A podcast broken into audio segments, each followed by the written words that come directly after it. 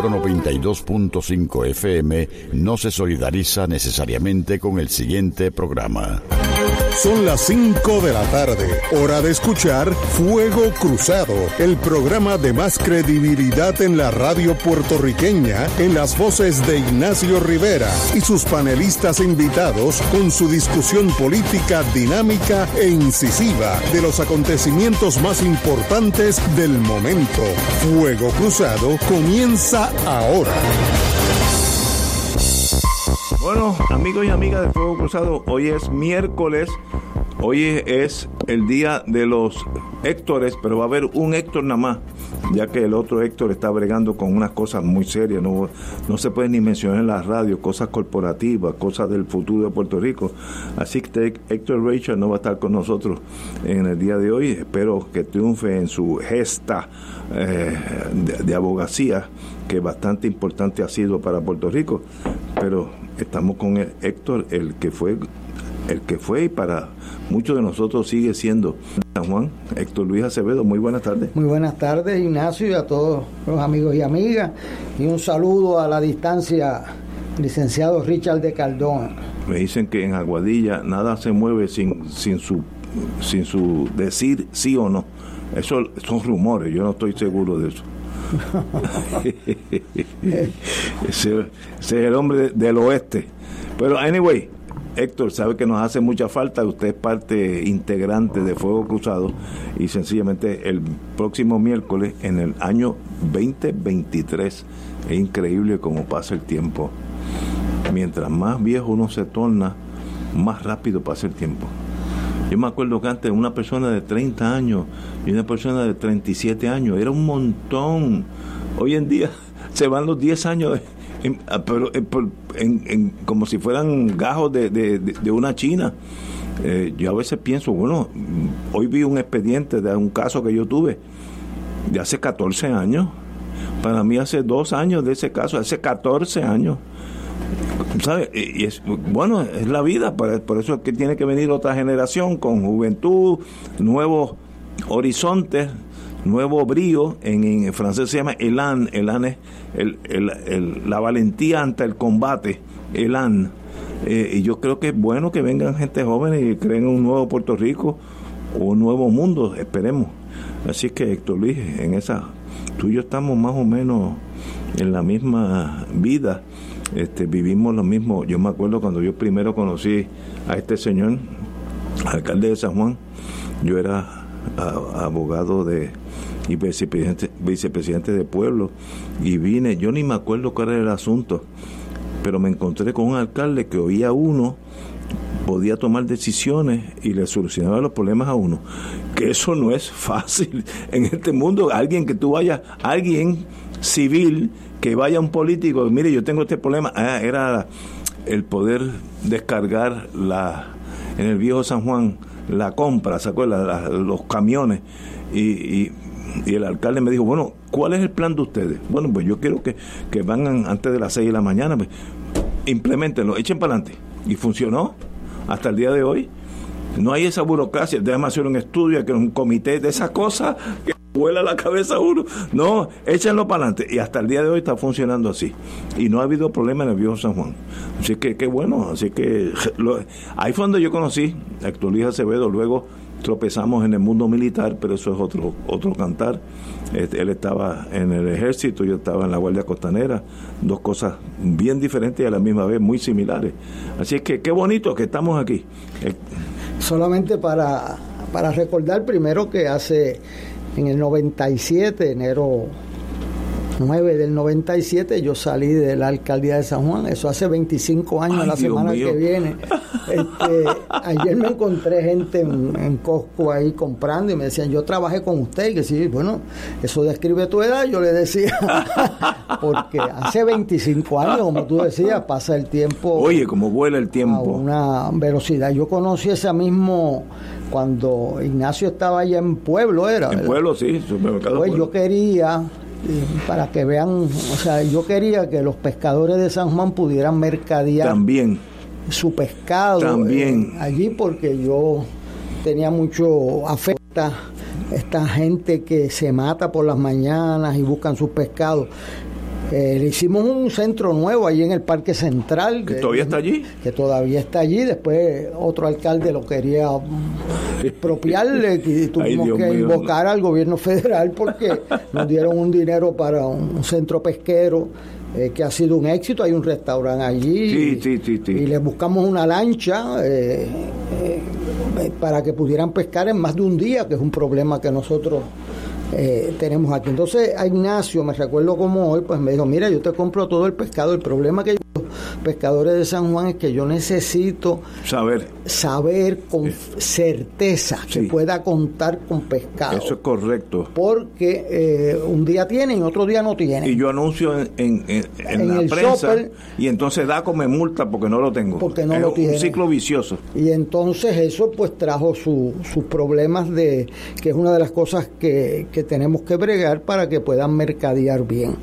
Eh, así que también me recuerdo que era abogado de una gente eh, que luego se confirmó lo que decían, ¿no? que había habido una matanza en el Cerro Maravilla y que la versión del gobierno era quizás la mentira más grande del siglo XX en el pueblo de Puerto Rico sostenida por el gobierno. Una diferencia es cuando una pandilla mata otro miembro de una pandilla, como ha pasado, ya está en el periódico hoy, una persona que tiene 17 asesinatos en el área de Cagua eh, eh, pendiente, o sea, un, entonces el gobierno, y yo voy a relatar esto porque contrario a lo que uno piensa, mis estudiantes ninguno tenía, había nacido, cuando el Cerro Maravilla. Yo me recuerdo donde yo estaba ese día en el Irán Bison, que teníamos la votación entre don Miguel Hernández Agosto y José Enrique Rara, eh, eh, porque Hernández Colón había dicho que no iba a seguir en la presidencia del partido, y eso fue una cosa impresionante. Eh, pero ese día por la tarde eh, se celebró el 25 de julio en Bayamón eh, y apareció la noticia de que el gobernador había felicitado a los policías por haber eh, tenido una batalla. Me acuerdo como ahora. Héroes. en ese momento. Y habían, luego salió a relucir un taxista. Ortiz Molina.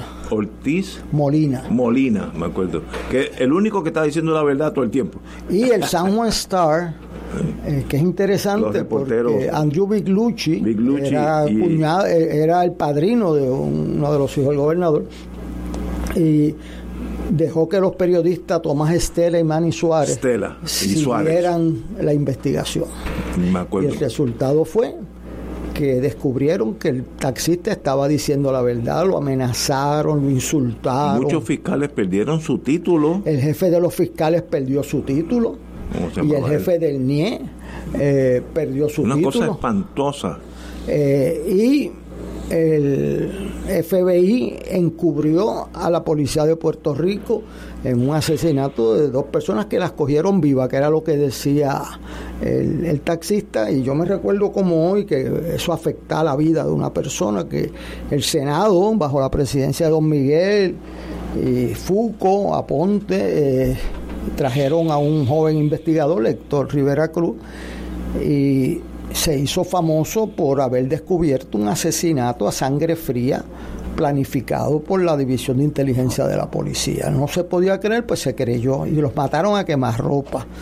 Eh, increíble, increíble. Y lo encubrieron, eh, o sea, no solamente fue el asesinato, el encubrimiento que duró hasta el juicio, porque cuando fueron a juzgar al autor físico, al jefe de la división de inteligencia, Pérez Casillas, al mismo que le iba a hacer un monumento, eh, el municipio, de, un municipio. De, de, Canóvana, eh, un parque el otro día y nadie ni se dio cuenta casi, nosotros aquí eh, saltando del, de la indignación.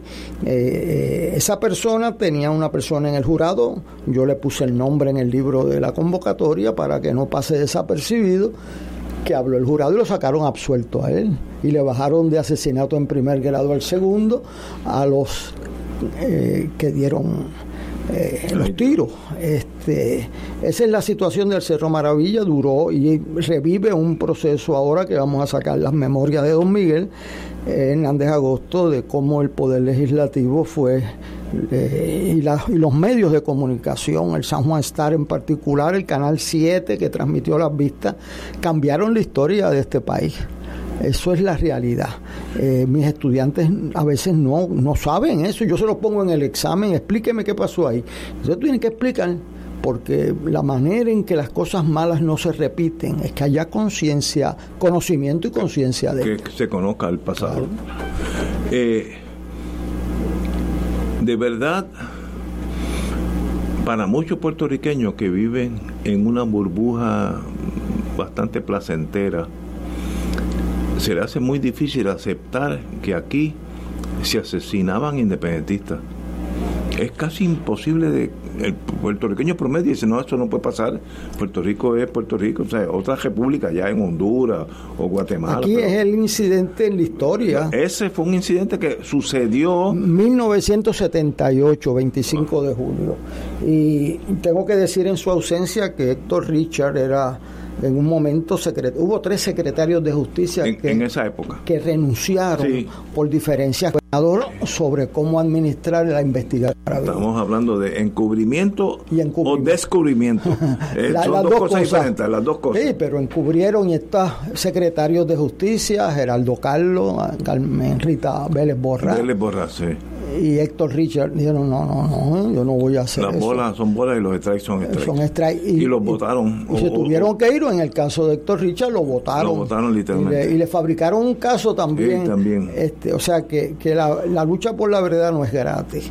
Y el que haya personas en, en el haber puertorriqueño de diferentes ideologías con integridad es la clave para uno reclutar la mejor gente para el país y eso pues lo digo con, mucho sentimiento, yo vi cómo los perseguían.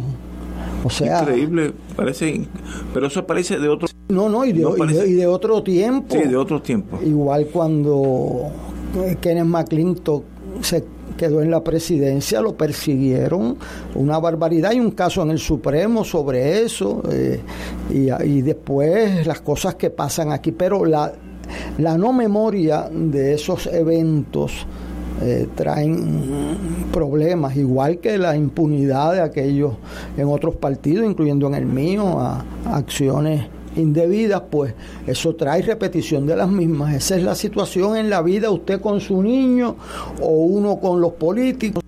El pueblo de Puerto Rico tiene también parte de culpa, tiene que ver cuando alguien propone algo que diga con qué lo va a pagar. Ah, bueno, sí, sí, sí. Los políticos aquí son famosos por pasar legislación.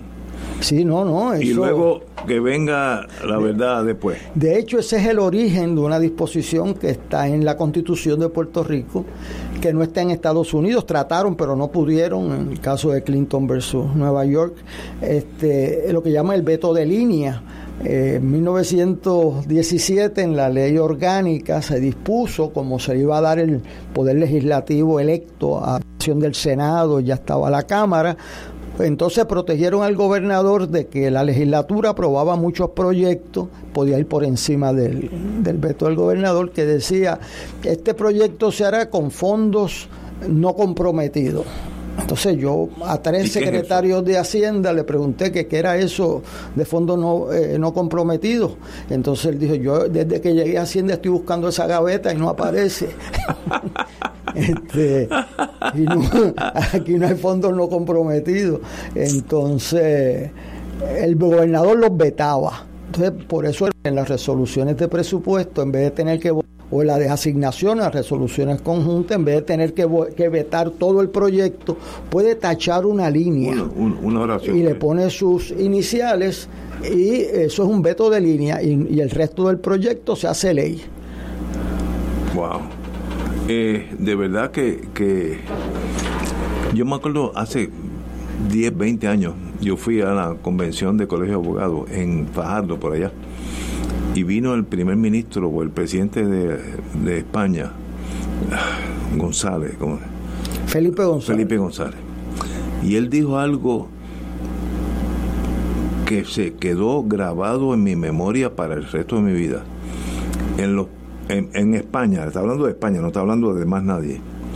Las Cortes, que es el Congreso nuestro, la legislatura nuestra, consideran que con pasar una ley tú solucionas un problema social y tú no haces ninguna de las tú pasas la mejor ley perfecta pero si eso no tiene persecución ejecutiva fondos las ganas del ejecutivo de hacer la escuela lo que tú quieras eh, pues la ley se queda en los libros y una ley preciosa pero no tiene no tiene efecto alguno. Y nosotros padecemos de eso pero mayormente una cosa eh, eh, nosotros pasamos leyes que si nos miran las leyes nosotros mucho superior a Suiza y no es verdad porque las leyes son leyes pero el ejecutivo es el que tiene que hacer que esa ley se ejecute, por eso, por eso es que le llaman ejecutivo, y en, y en eso nosotros somos bien deficientes, bien deficientes. Pasaron una ley, nuestros políticos, me imagino el día que la pasaron, eh, dando discursos así,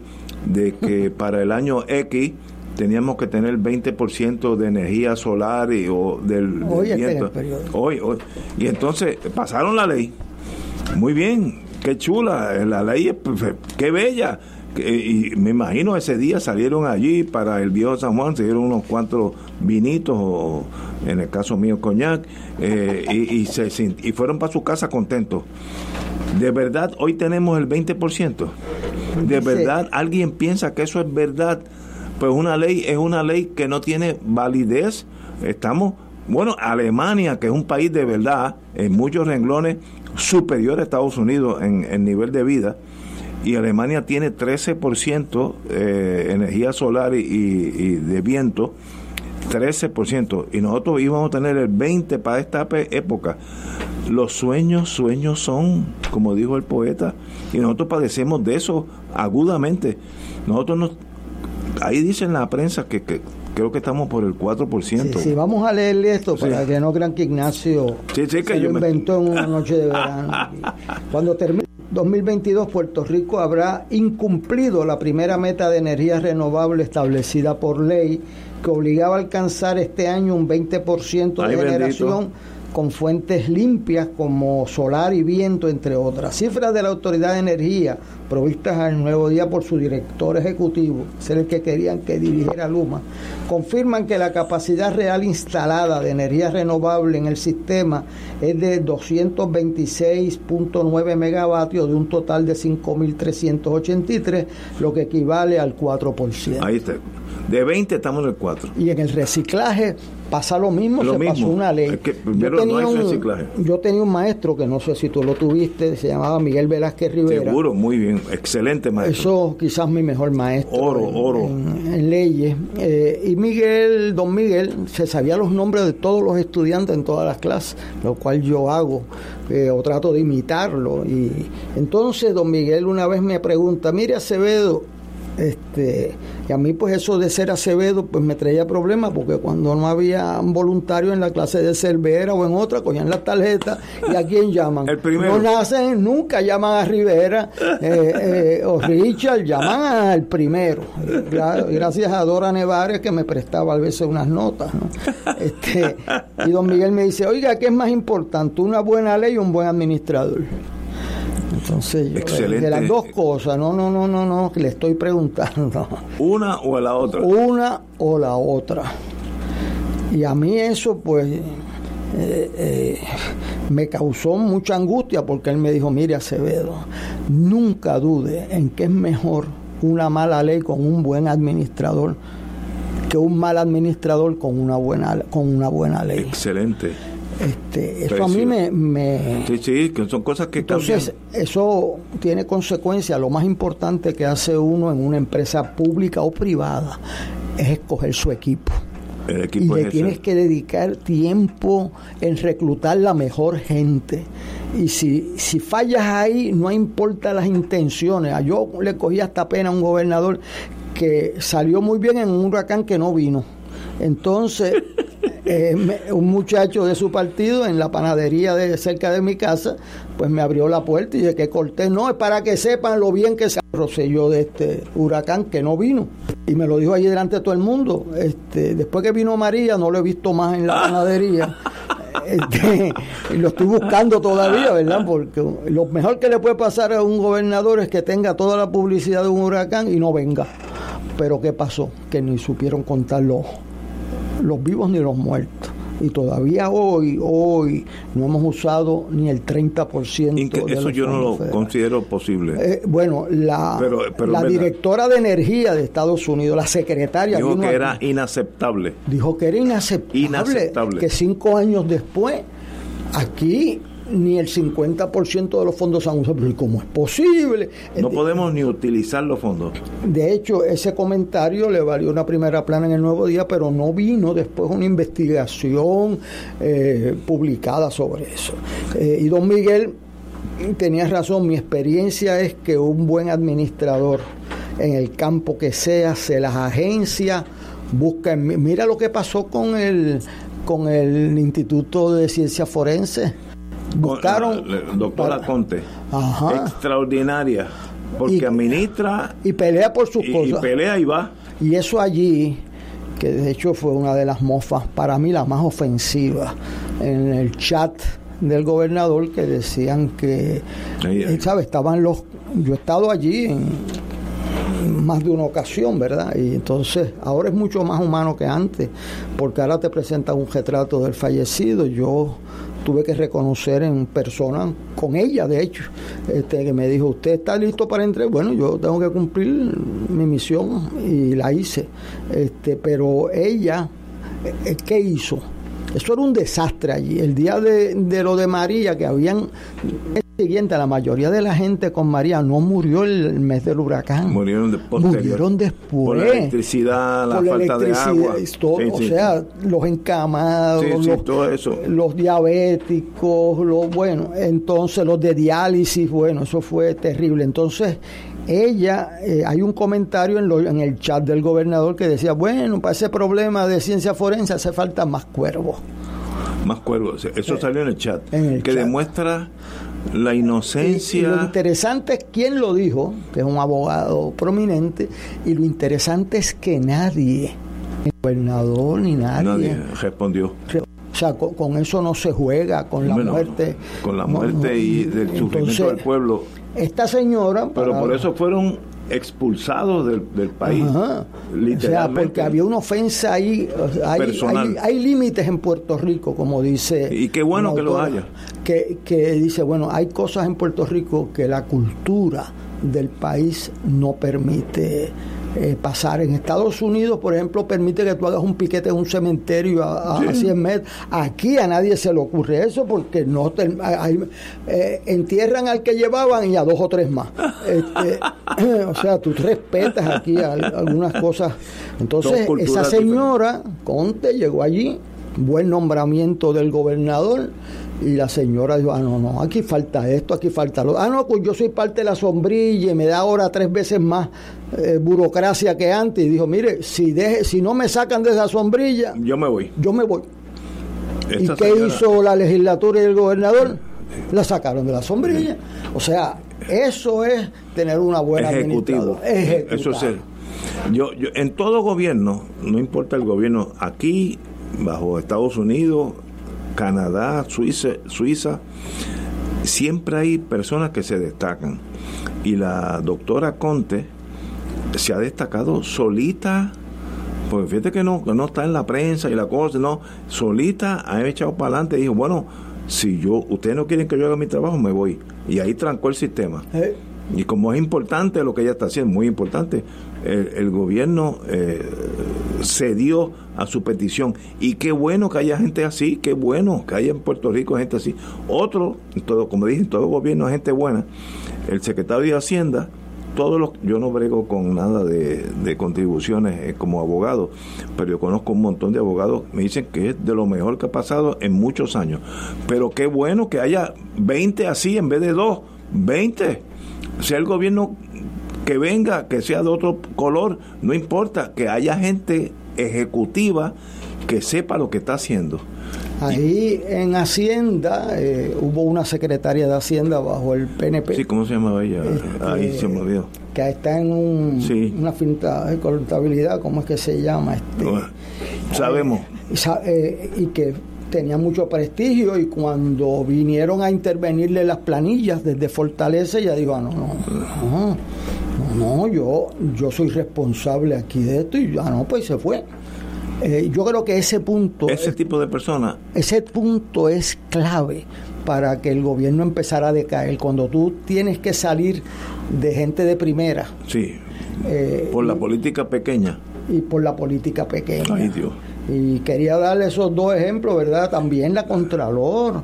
La Contralor, sí. Eh, Eh, Esa es otra que ha durado muchísimo otra, haciendo su una- trabajo, bola y strikes. eh, ah, sí. bola Muy y bien, como debe ser. Y eso es lo que el país necesita, que hayan servidores públicos de principio. Entonces, pues tú no puedes reforzar los malos a costa de los buenos y eso pues muchas veces es lo que pasa para no hablar del caso que está en el periódico hoy, ¿verdad? Ya que estamos en Navidades, pero a una persona lo cogieron traqueteando los premios de los mejores maestros y directores No, no. en educación No, y después lo compensaron diciendo que tenía la plena confianza del gobernador y nombraron subsecretario de Obras Públicas. En China lo hubieran fusilado, porque en China son drásticos con, con el faltarle a la lealtad al- al- a, a- a la nación. Eso es increíble. ¿No? Y después le mandan una cuenta de un centavo por la bala a la familia. Había eso, son bárbaros. Señores, tenemos que ir a una pausa y regresamos with Crossfire. Hay que demandar. Fuego Cruzado está contigo en todo Puerto Rico. Hola, te habla Eduardo Villanueva. y Yesenia Cruz y te invitamos a nuestro concierto 25 y los que faltan. El 12 de febrero a las 4 de la tarde en el Teatro Municipal de Calley. será un evento para compartir la música y la amistad con grandes artistas como Dirio González, Rafi Escudero, Grupo Mapellé, José Juan Tañón, Aidita Encarnación, Jacqueline Capó Jíbaro Jazz, y trovadores de Puerto Rico y Cuba. dirigido por el maestro Edwin Colón Sayas. Boletos en prticket.com. Info 787-271-10. 787-271-10. Los esperamos. Restaurant Mar del Caribe te ofrece un ambiente acogedor, elegante y la mejor comida internacional. Exquisitos cortes de carne, oso, buco, cabrito, chuletón de ternera, gran variedad en mariscos y pescados, langosta, rodaballo, merluza y bacalao. Amplio salón de actividades para reuniones familiares o corporativas. Restaurante Mar del Caribe, calle Loíza 2444 Punta Las Marías, 787-545-5025. Restaurante Mar del Caribe,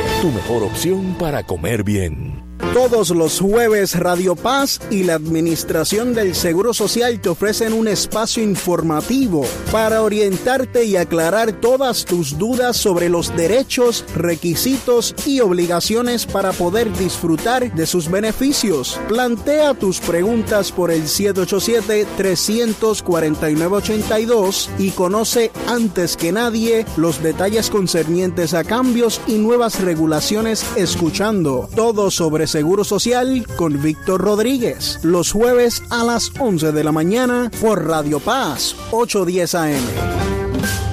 Radio Paz te ofrece el mejor motivo para levantarte temprano y disfrutar el comienzo de un nuevo día de lunes a viernes con Enrique Liboy y Radio Paz en la mañana. La dosis perfecta de noticias, deportes y éxitos musicales de todos los tiempos, humor y curiosidades, calendario de actividades y tus peticiones musicales por el 787-300-4982. Conéctate con el 810 AM de lunes a viernes con Enrique Liboy y Radio Paz en la mañana. La pelota en dirección hacia territorio del jardín derecho.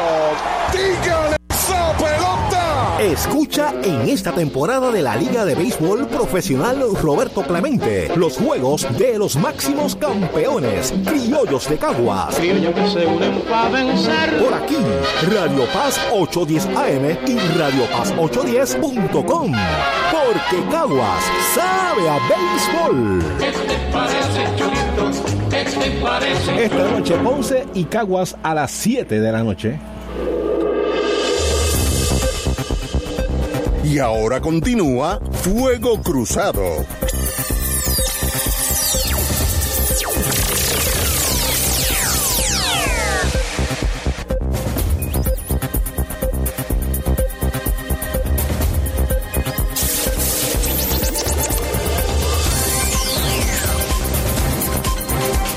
Amigos y amigas, todo en la vida eh, tiene su tiempo y, y, y espacio y hoy hay, hoy hay en el periódico un repaso de las cosas importantes de este año que ya languidece del compañero Gustavo Vélez, economista. Y yo creo que es importante mencionar las cosas más importantes. Yo no dejé el periódico El Nuevo Día en casa, eh, pero yo sé que Héctor Luis lo tiene y me gustaría tomar los, los puntos más importantes que Gustavo Vélez, economista, ha indicado que han sucedido cosas buenas y malas, pero es que la vida es como es. Así que Gustavo, qué bueno que está con nosotros, tan joven, lleno de luz y lleno de espíritu combatiente. En francés sería elan, ese, ese, ese arrojo hacia la vida. Eh, en combate es ese, ese orgullo de ser combatiente. Qué bueno que estás aquí en Puerto Rico y contribuyes todos los días. Tienes un programa de radio. Cuando yo salgo de aquí a las 7 siempre te escucho. Y qué bueno. Y, y vamos a hablar de eso un poquito, compañero Héctor Luis. Bueno, el artículo de Gustavo, eh, nosotros citamos otro artículo que él hizo, eh, ha ido creciendo con el tiempo y superó Es correcto. y superó aquella aquella incidente de- bien negativo de- del IVA donde cambió de posición, ¿verdad? Pero ha hecho unas contribuciones muy buenas. La página 31 de negocios hoy eh, señala eh, la mala gobernanza como obstáculo de la recuperación, lo cual yo creo que el pueblo de Puerto Rico tiene parte de la culpa, pero los gobernantes tienen la mayor. Este, o sea, ¿cómo es posible que no hayamos usado las ayudas federales de reconstrucción, verdad? Lo tiene que decir alguien en inglés para que se mueva eso. Eh, la inflación, que la inflación es cuando los precios aumentan más allá de su costo de producción de forma desordenada y entonces llegó a un 9%. El resultado de la inflación es que usted que es maestro de escuela, usted que es asalariado, eh, al llegar al 9%, las cosas que usted compra aumentan, lo sabe cualquiera que vaya a hacer compra, aumentan un 9%. A veces la comida aumenta más. Y entonces su salario efectivo, o sea, el valor real, el poder adquisitivo suyo, pues disminuye. Y él lo señala como un problema mayor. La caída de los mercados y el valor de los 401k, las subidas de intereses que ahora estamos viendo que afectan al consumidor y el, y el cambio climático. Él señala, mire, este asunto de los huracanes eh, no va a desaparecer, esto produce un cambio climático que se están calentando el planeta y produce más eh, extremos. Lo estamos viendo en Estados Unidos, donde han habido 50 muertos Por eh, frío. Por, por frío, se han Frío. congelado en los carros y en la, o sea, y eso es producto del cambio climático en buena parte. ¿Qué es el cambio climático? Usted lo va a ver en los próximos cinco años que esté Ignacio aquí, donde van a aumentar las ventas de carros eléctricos Oye, sí. violentamente. Yo el próximo que me compre, porque el mío ya tiene 14 años y el de El mi mío, mujer, el mío está por ahí también. pues el mío, Ca- Carmencita tiene un carrito y no quiere que se lo cambien, pero se lo va a cambiar. se lo va- el que cumple 23 años en enero. ¡Wow! Yo estoy pensando hacerle, hacerle una fiesta de cumpleaños.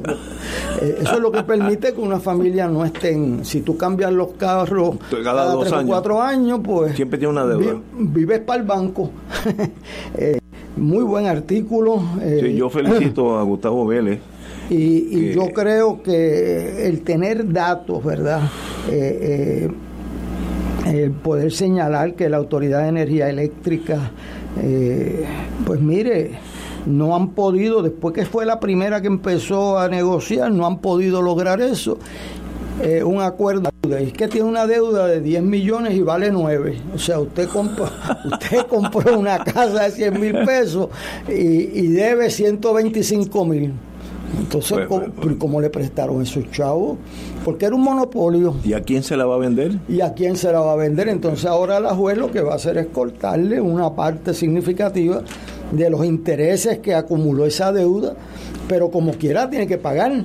Porque aquí una de las cosas que yo veo al gobierno diciendo me sobra tanto dinero, vamos a dar aumento, pero si no has pagado eh, a la universidad las tumbado 300 millones este, y, no hay con qué pagar el centro médico, entonces eh, las prioridades eh, están un poco revueltas y eso es lo que hace la diferencia, así que eh, hay menos servidores en trabajadores sociales, etcétera. Pero muchísimo menos. ¿Y eh, qué pasa? Si aumenta el costo de producir un, un empleo, que le diste nueve días adicionales, pues vas a tener menos empleados. Ese es el resultado.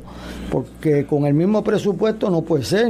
Entonces, ¿qué es lo que hacen las agencias? Congelan el reclutamiento. Y eso es lo que ha pasado aquí. En, el día de ayer salió la, la noticia que la señora secretaria de familia renunció. Eh, yo lo único, yo no yo no brego en ese mundo, pero lo que, lo que he oído es que era una persona competente, que sabía lo que estaba haciendo, conocía su agencia, pero estamos bregando lo que acaba de decir el compañero Héctor Luis Acevedo. Si a ti te cortan, si tú tienes un batallón, un batallón son más o menos 500 soldados, y te dejan con 200, pues tú, no eres un batallón de 500 soldados, eres un batallón de 200 y puede ser la mitad. Y, y en familia ha sucedido eso, eh, sencillamente eh, lo han ido reduciendo en, en los oficiales de, familia que van investigan los casos, que hay que ir uno a uno. Es un, trabajo duro. Eh, sencillamente, si no tienen la gente, pues se van acumulando. Y hubo un, una acumulación de 10.458 referidos de hace años. Pues mire, cuando ese nene, cuando esa cuando llegue el, el, inspector, ya, ese muchacho está en el ejército, ya tiene 21 años. Eh, otra palabra, es el colapso de su agencia, no por hechura de ella, sino porque el sistema está colapsando en sentido monetario. Y hay que entender que Puerto Rico ya no es lo que fue, y eso se nos ha hecho bien difícil comprender que aquel Puerto Rico de las 936, donde el dinero sobraba, había que importar, yo me acuerdo, importar ingenieros. En General Electric tuvimos que importar ingenieros. Yo me acuerdo uno excelente y dos de Nueva York, aunque eran puertorriqueños, excelentes, porque no había aquí. Hoy en día al revés, hoy en día exportamos ingenieros. Así que, ¿qué uno hace con esa realidad? Pues mire, eh, eh, la señora jefa de familia, eh, Carmen A, Ana González Magás, se renuncia por razones muy válidas, dice que está cuidando a su mamá que está muy enferma, eso lo entendemos, yo haría lo mismo, pero no opaca el problema. Es qué hace el gobierno de Puerto Rico de rendir servicios cuando tienes menos dinero, menos servidores públicos y menos presupuesto, pues todo decae, todo decae. Miren, cuando usted salga de aquí ahora mismo, si no hay, ya, ya, ya yo conozco los boquetes en la carretera, eso no es un síntoma de decaimiento de un país que ya yo sé para dónde tengo que ir y dónde están los boquetes. Mi esposa se lo conoce mejor que yo. Eso no es un, un toque de tercer mundismo. ¿Y qué pasa? Porque somos más pobres. Y, y eso que no hemos pagado nada de la deuda. Cuando empecemos a pagar vamos a tener aún más estrechez económica. Pero hay que hacerlo, esa es la realidad. Y yo le deseo lo mejor a la licenciada Ana González Magás. No sé si es abogada, pero sí, compañera, me gustaría que usted fuera abogada.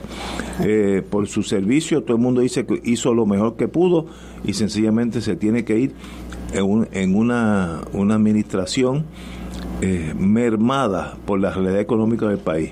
¿Eso tiene mejoría? Yo no sé. No, de verdad que no sé. Compañero Héctor Luis. Pues primero yo eh, le doy las gracias a los servidores públicos, ¿verdad? Eh, ella renuncia por una razón, aquí está en primera plana en el Nuevo Día para dedicarse a atender que está mala de salud. Y está el retrato de la, señora. Que se nota que no, que no está bien. Ah, claro, y yo pues eh, eh, la felicito por tomar una decisión de principio. Este, no es la única persona que ha tomado, yo me recuerdo la persona que yo le ofrecí el departamento de vivienda en un momento me dijo, mire, no voy a cuidar a mi mamá, tiene una enfermedad terminal y no puedo abandonarla ahora. Eh, sí coincido totalmente con aquí no se recuerda a la gente a veces aquí hubo una emergencia que decretó la gobernadora Calderón por este mismo problema de la acumulación de casos en la familia por no tener trabajadores sociales y autorizó un reclutamiento de emergencia. Y ahora, unos años después, pues estamos en la misma circunstancia, 10.000 casos. ¿Cuál es el resultado de eso? Que si hay un patrón de violencia doméstica o lo que sea, cuando vienen a ver el caso ya usted está muerta o se fue o se resolvió solo o lo mataron a él o se vio, o se mudó de eso, se fue fuera de Puerto Rico eh, o sea que, que, como dice Ignacio time is of the essence en los casos de crisis eso mil casos es inaceptable inaceptable no inaceptable eso pues no es posible. Pues, entonces, ¿cómo es posible que demos aumentos en un lado y no tengamos trabajadores sociales para los más sufridos? Eso pues llora ante los ojos de Dios. el, el problema de eh, la, el retiro, la renuncia de la secretaria de familia es que ahora tiene que ir a la legislatura para confirmación en el Senado y sabemos la guerra que hay no escrita entre unos y otros, cosa que yo critico severamente. Si alguien está capacitado, no importa el color que tenga, debe tomar esa posición y si no está capacitado, aunque sea del color de mi partido, tampoco yo lo admito. La vida es tan sencilla que solamente los abogados se equivocan, como me dijo a mí un profesor de Derecho, Alejo de Cervera. Las cosas en la vida son tan sencillas que solamente los abogados se equivocan. Y es verdad, las cosas son tan básicas si, esta, si, la, la nueva o el nuevo dirigente de familia está capacitado, no hay razón para que el Senado no lo apruebe. Y si no está capacitado, no importa que fuera del mismo partido, tampoco lo aprueben. Eso es lo que hace un buen gobierno, pero nosotros no estamos en ese nivel, estamos en el nivel de, de la cosita chiquita, de las vendetas pequeñas. Y para eso hay elecciones. En 23 meses volveremos al bate. Y eso es mañana, a la edad de nosotros, 23 meses es un despertar eh, uno se acuesta por la mañana y de aquí a mañana son 23 meses y vamos a elecciones. Yo voy a, votar por adelantado porque no me voy a chupar una, fila de dos horas bajo el sol allá en Puerta Tierra. Eso yo no vuelvo a hacerlo, no, no vuelvo a hacerlo. Eh, y yo me, yo me di cuenta que había algo raro en esta elección porque yo fui con mi esposa, eh, que es la más valiente que yo para estas cosas. Y cuando llegué allí, había mucho joven. Yo dije, esto, esto no es normal, porque yo conozco ese colegio, llevo allí una vida entera. ¿Qué ha pasado aquí? Que hay, hay gente joven votando. Y esa gente joven se salieron de los eh, parámetros normales, creo, yo no soy experto, fue en lo que hicieron que el, el PIB brinquera siete veces, que Victoria Ciudadana, de no existir, sacara 13% del voto. Esos muchachos estaban allí cogiendo el sol lo más felices. Yo le puedo decir de ahora que yo no voy a coger ese sol. si es que llego al 2024, yo voto por adelantado porque de verdad es oprimente el sistema, es muy lento. En Estados Unidos, mi hija que vive en New Hampshire, que está bien envuelta en la política, y la que vive en Maryland también, votan un mes antes no tiene, no tiene ni que tener excusa, es que tú quieres votar antes y votas antes. Bueno, así, así han pasado sustancialmente la ley.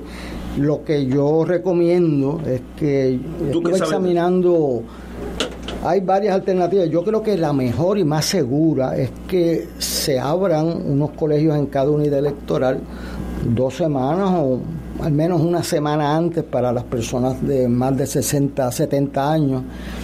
Y que voten con la garantía de un colegio este o porque lo otro es por correo pero ahí es donde hay más peligro eh, en términos de la integridad del voto y quién le preparó la forma etcétera. Pero si le abrimos las escuelas dos semanas antes para recibir la población más adulta que es un hecho objetivo y uno puede calcular porque tú sabes en una lista electoral cuántos tienen más de 70 años y más de 60 y entonces vas a votar sin fila esa gente y te disminuyen la fila radicalmente el día de las elecciones. Este, así que eso son posibilidades reales, pero le tienen que dar importancia a ese, ese sistema, entonces pues aquí no puedes esperar que haya una crisis en, que yo la veo venir. Eh, si no si no atienden los asuntos electorales a tiempo y hagan un esfuerzo en no atropellar, entonces pues el partido de oposición principal tiene que también ponerse de acuerdo y no esperar a que llegue el año electoral para entonces bregar con las reglas, porque en asuntos electorales, luego que el barco salpa del puerto, luego que empieza el ciclo electoral, no es aconsejable enmendar las reglas. Este, así que ahora es ahora es si no veo movimiento en el bullpen como diríamos en el béisbol. Y había un proyecto de para enmendar el código electoral. Hay dos proyectos. Y no ha pasado nada. Uno lo aprobó el senado y otro lo, entonces el del senado no lo aprobó la cámara y aprobó su proyecto y este, normalmente a mí me consultan en esas cosas estoy esperando en casa, mañana lo tengo libre. Este, eh, o sea, no esperemos a que empiece el ciclo electoral porque date cuenta que eh, las candidaturas se radican el 1 de diciembre próximo, en menos de un año.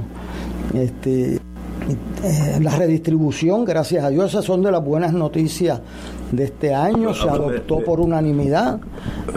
lo, lo los ¿cómo se llama? Recintos, no es la palabra. Los precintos. Los precintos. Los precintos están ya delineados y no hay no hay conflicto. Y no hubo conflicto político, se fue de las siete juntas electorales de redistribución constitucional, eh, seis han sido por unanimidad. En Estados Unidos existe una batalla campal que llegó ahora al Supremo y están pendientes de eso. Eh, pleito, eh, lo que llaman gerrymandering, que es el hacer el jorobado, o sea, dibujar el distrito a base de... Según te conviene más. Sí, entonces pues si le dan eso a la legislatura, las mayorías atropellan a las minorías. Puerto Rico es una junta que preside el juez presidente con personas que no pueden ser del mismo partido y ha sido un éxito histórico y ahora eh, se adoptó eh, esta junta por unanimidad y usted puede tener alguna diferencia porque algún legislador, etcétera, pero la institución, el pueblo de Puerto Rico fue bien servido eh, desde 1952 hasta el día de hoy por ese sistema. La constitución nuestra tiene una redistribución electoral en, su articulado este, y fue aprobada por 89 de los 92 miembros que fueron a la constitución. Y son 92 y no, no es un número par, ¿verdad? Como habrá notado Ignacio, pero es que se le reservaban tres escaños a cada partido inscrito. Y el Partido Independentista decidió no acudir a la, a la convención constituyente, entonces esos tres escaños quedaron sin cubrir y por eso fueron 92 y no 95. Veo, interesantísimo, interesantísimo. Y tú, tú mencionaste ahorita que el voto por correo es el que más te preocupa a ti. Dime por qué. Bueno, en Estados Unidos eh, y aquí en Puerto Rico, pero en Estados Unidos se ha descubierto que hay gente, date cuenta que entonces el elector está solo, no tiene representación los partidos cuando él hace su trámite y su voto. Eh, y por eso es importante, en Estados Unidos se descubrió gente eh, y invalidaron una elección eh, porque alguien marcaba las papeletas por ellos, alguien le llevaba los papeles. En Estados Unidos. En Estados Unidos y eso ha sucedido así. en Miami se invalidó una elección para alcalde de Miami insertaron en los tribunales al que había perdido por el voto adelantado. O sea, ese es un voto que da, tiene menos garantías porque no hay nadie allí. Aquí se dio esa batalla, o la dimos con mucha intensidad, cuando vino el voto de los encamados. Entonces, eh, aprobaron eso la última noche del último día de la sesión. Y entonces, ¿qué pasó? Pues eh, era que los encamados se desencamaran y fueran al correo a, echar los votos. O estabas encamado o estabas desencamado. No podía estar en los dos sitios. Entonces, pues obligaba a eso a que creaba eh, una situación insostenible. Le pedimos al juez Conti que invalidar ese sistema y pusiera el de los eh, un sistema con garantías, una junta de los partidos, etcétera. Y estuvieron dándole para atrás, fuimos al tribunal, el juez leyó una sentencia de una forma y le escribió de lo contrario. O sea, aquí pasan cosas terribles, terribles. Pero la clave a mi entender fue la prensa. Porque en ese fin de semana en que era decisivo, el Nuevo Día sacó un artículo dos artículos de gente que estaba muertos inscribiéndose como encamados. El nuevo día. El nuevo día. Ese crédito le merece porque eh, fueron a la funeraria y tenían la tarjeta esa que dan de la señora y al día siguiente se inscribió, pidió el voto adelantado. Este, y entonces eso tuvo un impacto y el juez dijo, no, vamos a darle las mismas garantías con una junta y no hubo problema. El voto por correo es un voto que hace sola la persona, no hay garantías de quién lo llenó, si le pusieron la, o sea, si le buscaron la firma. Este, y eso pasó en y, y, como yo yo de la ley electoral no sé mucho, yo yo sé yo sé el único yo sé que yo cada cuatro años voy me chupo dos horas bajo el sol y voto. Eso es la ley electoral para mí es eso. Pero si yo quiero votar por correo, ¿qué, yo tengo que hacer? Una solicitud, una solicitud. Tengo que ir a la junta de inscripción. No, no, la puede mandar por correo con su copia de su identificación, pero ¿quién tiene una copia de una identificación, verdad? Para cotejar que la que usted envía y la que hay en el récord, pues sea la misma persona. Ahora puede ser hasta. Yo tengo que escribir o ir a la, a la junta. puede ir a la junta, pero no. Decir, mire, yo quiero votar y aquí está mi identificación. Eso es posible, que yo no sé cómo se hace sí, eso. Sí, sí te lo envían a tu casa.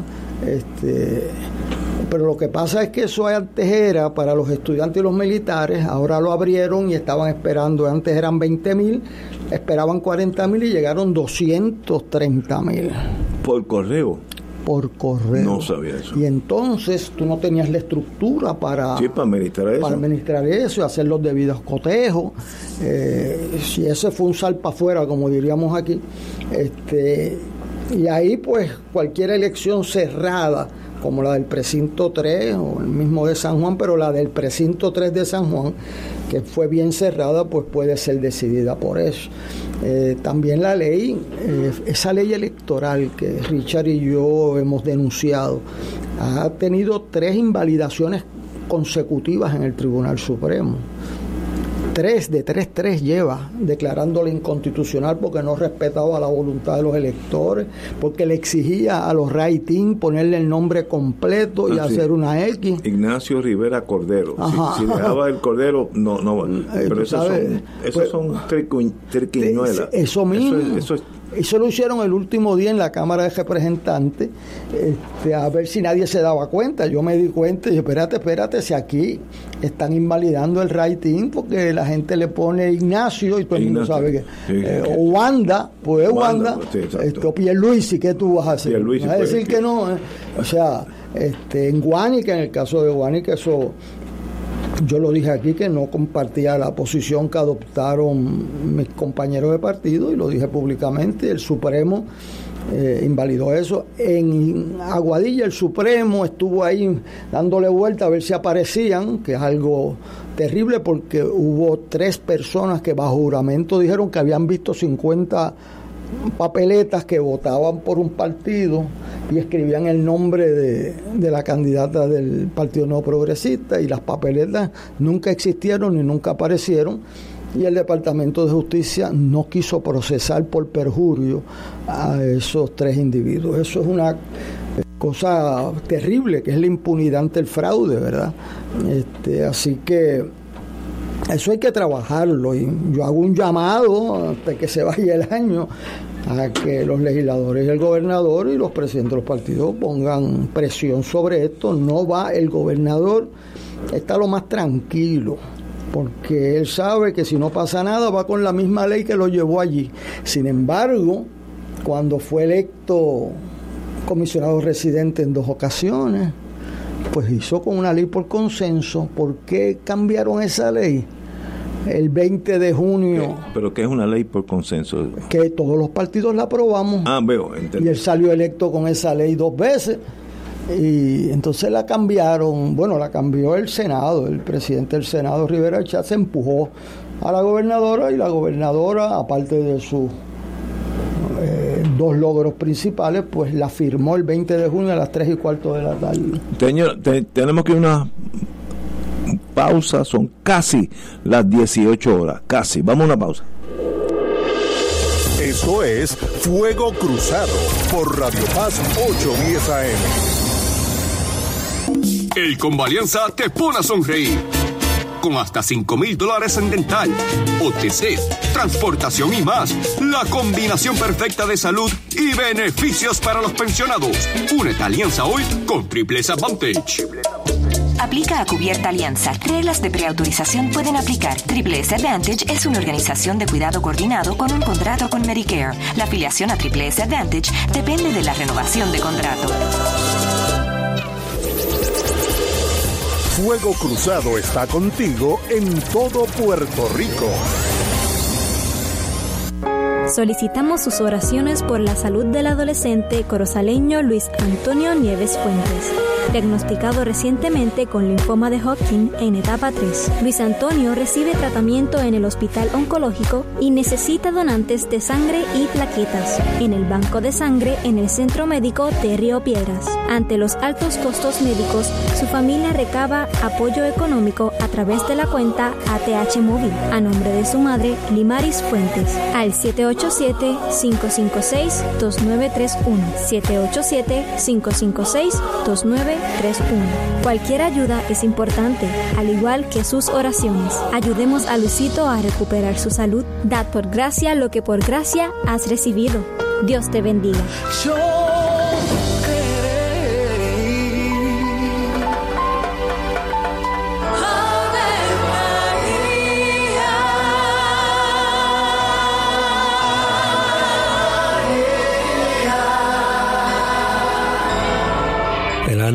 Señor anunció a María. Y ella concibió por obra del Espíritu Santo. Dios te salve María, llena eres de gracia, el Señor es contigo. Bendita tú eres entre todas las mujeres, y bendito es el fruto de tu vientre Jesús. Santa María, Madre de Dios, ruega por nosotros pecadores, ahora y en la hora de nuestra muerte. Amén. He aquí la esclava del Señor. Hágase mí según tu palabra. Dios te salve María, llena eres de gracia, el Señor es contigo. Bendita tú eres entre todas las mujeres y bendito es el fruto de tu vientre Jesús. Santa María, Madre de Dios, ruega por nosotros pecadores, ahora y en la hora de nuestra muerte. Amén. Y el Verbo se hizo carne. Y habitó entre nosotros. Dios te salve María, llena eres de gracia, el Señor es contigo. Bendita tú eres entre todas las mujeres, y bendito es el fruto de tu vientre Jesús. Santa María, Madre de Dios, ruega por nosotros pecadores, ahora y en la hora de nuestra muerte. Amén. Ruega por nosotros, Santa Madre de Dios. Para que seamos dignos de alcanzar las promesas de nuestro Señor Jesucristo. Oremos. Derrama, Señor, tu gracia sobre nosotros, que por el anuncio del ángel hemos la encarnación de tu Hijo para que su pasión y su cruz, a la gloria de la resurrección, por Jesucristo nuestro Señor. Amén. Gloria al Padre, al Hijo y al Espíritu Santo. Como era un principio, ahora y siempre, por los siglos de los siglos. Amén. Aquí la llama se enciende cada 5 porque escuchas Radio Paz 810 AM, WKBM San Juan y retransmite en diferido WOROFM Corozal San Juan, la Casa de Fuego Cruzado, el programa de más credibilidad en la radio puertorriqueña.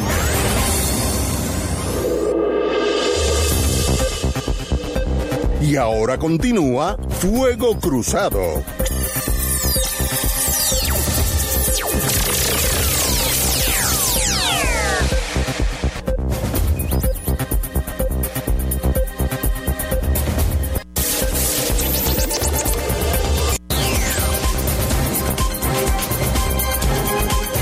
Lo próximo es un segmento pagado. Amigos y amigas, como toda la semana nos invita nuestro hermano Omar Carrión de HH Distributors. Él es experto en calidad de agua, que me consta. Nos viene a hablar de la importancia de consumir una buena calidad. Pregunta, Omar, ¿cuál es la, la función del agua en nuestro cuerpo? Función, perdón. Salud Ignacio, saludos a los radioescuchas, felicidades en este Igualmente, hermano. Gracias por permitirme estar una semana en tu espacio, en tu programa, Eh. para brindar esta información muy importante. Y saludo a los distinguidos panelistas. Pues sencillo, la función del agua es bien importante en el cuerpo, ya que esto ayuda a transportar los nutrientes necesarios al cuerpo. También regula la temperatura del cuerpo, o sea, ayuda a mantener esa temperatura adecuada dentro del cuerpo. Y ayuda también a limpiar y a desintoxicar nuestro organismo. La gente procura eh, tratar de echarle el mejor aceite de motor al carro y la, la, la- mejor gasolina.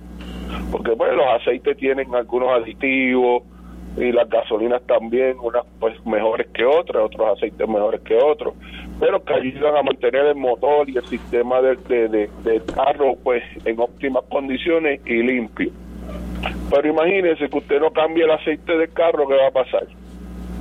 Se va a tapar el filtro, se va a poner ese aceite sucio, toda esa suciedad que el motor va creando se va pegando dentro del motor y qué va a pasar con el motor se va a dañar entonces imagínese usted consumiendo un agua de mala calidad con alto nivel de cloro como la que viene del grifo con un alto nivel de cal porque el acueducto le echa cal al agua o sea cuando el agua te sale blanca gente no es cloro es cal eh, y otros sinnúmeros más de químicos como alumina, que eso es sulfato de aluminio, está comprobado que causa Alzheimer, te da fibrosis pulmonar y te, y te puede dañar otros órganos.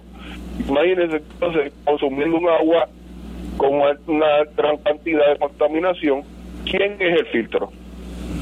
Nuestro cuerpo. Entonces, el agua no es limpia, el agua viene con una gran cantidad de contaminación. Nuestro cuerpo es el filtro, ¿qué va a pasar con nuestro cuerpo? Se va a dañar. Por eso es bueno procurar tomar un agua, una buena calidad de agua, un agua pura, limpia, que no tenga ningún tipo de contaminante, para que entonces esa agua pueda hacer su función correctamente dentro del cuerpo humano y proteger nuestros órganos. ¿Qué, be- ¿Qué beneficios positivos tiene el agua embotellada en nuestro cuerpo, si alguno? Eh, como lo has dicho, sí, algunos, en realidad ninguno. En realidad no tiene ningún beneficio, ya que primero que nada, como dije en la semana pasada, es un agua ácida, ¿a qué me refiero? Tiene un pH ácido. Comprobado científicamente, usted pone una célula humana a un ambiente ácido, en 48 horas esa célula se puede volver cancerígena. Eh, puede venir muchas enfermedades gracias a eso. Segundo, o sea, como yo dije una vez en un programa, hace en una entrevista contigo hace unos meses atrás, oye, no hay que ser eh, un, un experto, un científico, haber ido a Harvard o estar en la NASA para, para usar el razonamiento. O sea, si de, de dos botellitas de 16 onzas, amigo, que me escuche, escuche bien, vamos a usar la razón. Si dos botellitas de 16 onzas plásticas de agua sacan ya, ya se está fabricando, de dos botellitas de 16 onzas sale un litro de gasolina. Vamos a usar la razón. ¿Usted cree que lo que hay dentro de esas botellitas de agua es beneficioso para su salud? Oigan, no. Por eso no hay ningún beneficio. Ya hay pruebas médicas, científicas que se han encontrado o microplástico en la sangre humana, en la placenta de la mujer embarazada, se relaciona con un montón de enfermedades y es un- el, el microplástico es un imitador del sistema endocrino, o sea que la, diabetes es una enfermedad endocrina. Puede provocar diabetes, hasta presión, de la memoria. Tampoco es beneficioso para su bolsillo porque es una deuda de por vida. Usted tiene que estar pagando eso por el resto de su vida. Está enfermando su cuerpo, está enfermando su bolsillo y no tiene ningún beneficio. Wow. Dime por qué los nosotros los que te estamos escuchando llamar a tu teléfono 945 0340 945 0340. Dímelo. Mira, Ignacio, toda persona que me esté escuchando debe llamar al 787-945-0340 por la sencilla razón de que nosotros le vamos a dar una solución razonable beneficioso para su cuerpo y su salud y para su bolsillo. Es decir, la solución es sencilla, se llama Water Tree. Esto es un sistema que va instalado debajo del fregadero, te produce 500 galones de agua pura al día, libre de cualquier contaminante, de todos los que mencioné, incluyendo el microplástico. ¿Ok? Y tiene el beneficio de que te da agua alcalina. Esto te fortalece el sistema inmunológico, eh, te sube el pH de, de, la sangre, te oxigena mejor la sangre, puedes dormir, descansar mejor, te alivia los dolores, eh, vas a sentir menos dolor en el cuerpo, si tienes artritis, te vas a sentir con más energía, vas a tener ganas de hacer eh, más cosas porque te vas a sentir con más energía, te vas a cansar menos y tienes el beneficio de ahorro para tu bolsillo porque estás pagando para ti. En cierto tiempo tú sacaste ese equipo, es tuyo, no tienes que pagar más nada. Versus el, la desventaja de comprar la botella que tienes que pagarla de por vida. O sea que, como, como dije la semana pasada, pareja de sufrir. Extraordinario. Estás cargando botellas de agua por un segundo piso, octavo piso, un condominio. Aunque vivo en un primer piso, ya no está, ya después de los 40, Ignacio, las cosas no es lo mismo, la edad no pasa en vano. no, y el, y el agua es pesada, cada, cada galón pesa entre 6 y 7 libras, dependiendo de la temperatura. Una caja de agua pesa aproximadamente 40 libras. Wow, wow. El botellón de 5 galones pesa comprobado 45 libras. Wow, extraordinario. Oígame, métase en a YouTube en YouTube salió un reportaje en estos días, búsquenlo antes de que, que, que, lo borren. El fraude, así mismo, fraude de agua embotellada, pónganlo. Muy bien. Sale al eh, como siempre. por ciento más cara que lo que está pagando a, a, a cualquier sistema de acueducto. Omar Carrión de HH Distributors, la mejor agua en Puerto Rico, yo soy testigo de eso. 945-0340. 945-0340. Omar, como siempre, hermano, un privilegio. Gracias a ti, felicidades, feliz año. Oye, sí. Bendiciones a todo el mundo y sobre todo mucha salud para todo el mundo. Muchas gracias, amigo, muchas gracias. Tenemos en la línea el licenciado Rey Segurola. Muy buenas tardes, Rey. Buenas tardes, Ignacio. Gracias por invitarnos. Hoy salió en la prensa eh, que en el Bío San Juan hay, hay algo de, tensión, estoy, estoy, tratando de ser fino, entre los residentes, que tú eres uno de ellos, y el señor alcalde, a quien aprecio y quiero mucho. Dime cuál es la problemática existente hoy entre ustedes y el municipio de San Juan. Voy a tratar de, de resumir esto de la manera más concisa posible. Ignacio, en el 2021, para marzo, avisa que es la Asociación de Residentes tuvo que ir a los medios para denunciar, y tú te acuerdas de esto, para denunciar que no se reunía el trato de los residentes del viejo. Cuando la prensa recogió la noticia, adelantó la reunión y se reunió con la... En esa reunión avisa que no es no es los, no son los dirigentes que están ahora. La visa del 2021 le hizo el listado exhaustivo de los reclamos urgentes que tiene la, la, comunidad.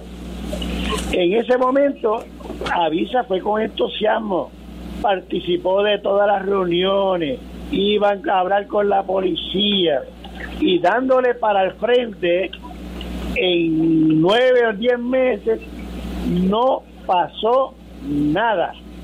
En ese momento, otro grupo de residentes pensamos que había militantes y había que protestar y había que exigir. Y para agosto, ese grupo de nuevos dirigentes eh, se una asamblea y cambió el liderato, pero los reclamos los mismos y le explicamos que necesitamos problemas de seguridad. Aquí por las noches no hay policía, o vamos a ponerlo de esta manera, hay, hay, pero no, no es que estén dando rondas, no es que estén pendientes, y esto se va convirtiendo como tierra de nadie. que aquí cualquiera hace lo que le dé la gana. Beben en la calle, aunque el código diga que no se puede. Tiran basura al piso, se orinan en las puertas. Bueno, es un desastre. Pero aparte de ese problema de seguridad, también ocurre con las líneas amarillas y con los parking de residentes. O sea, la posibilidad de que te den un boleto por alguna violación de esa es casi ninguno. Bueno, por los sábados y domingos, y tú eres casi vecino nuestro, tú tienes que ver el tapón que ocurre para entrar a San Juan. Entonces, si alguien eh, sufre un ataque al corazón o un derrame, no hay forma alguna de que llegue una ambulancia y atienda a ese enfermo. Y lo mismo ocurre si fuera un fuego. O sea que están jugando con la tragedia que va a pasar. Entonces, eh, cuando pase la tragedia, los vas a ver a todos. ¿Cómo esto pasó? Esto no lo esperábamos. Y vamos a investigar. Y vamos a hacer una ordenanza nueva. Cuando le llevamos dos años diciendo que esta. Y lo mismo ocurre con la basura. Hay un código. Nos prometen que van a dar boleto a los infractores. Tienen cámaras Samsung. No multan a los negocios. Lo mismo pasa con los ruidos. Esto no es un problema de ruido entre los residentes y el negocio. Es un problema entre un código vigente el alcalde y el municipio y los violadores del código. No, a menos que el, que el, residente se querelle, no vienen. A veces hicimos una encuesta el otro día. La mayor parte de la gente que llama a la policía o no o suena ocupado o si contestan no llegan después es un desastre y cuando hoy avisa, se va a la calle y la prensa empieza a cubrirnos, ¿qué hace el alcalde? Llama a uno de los miembros del comité Timón para que se reúnan con el vicealcalde.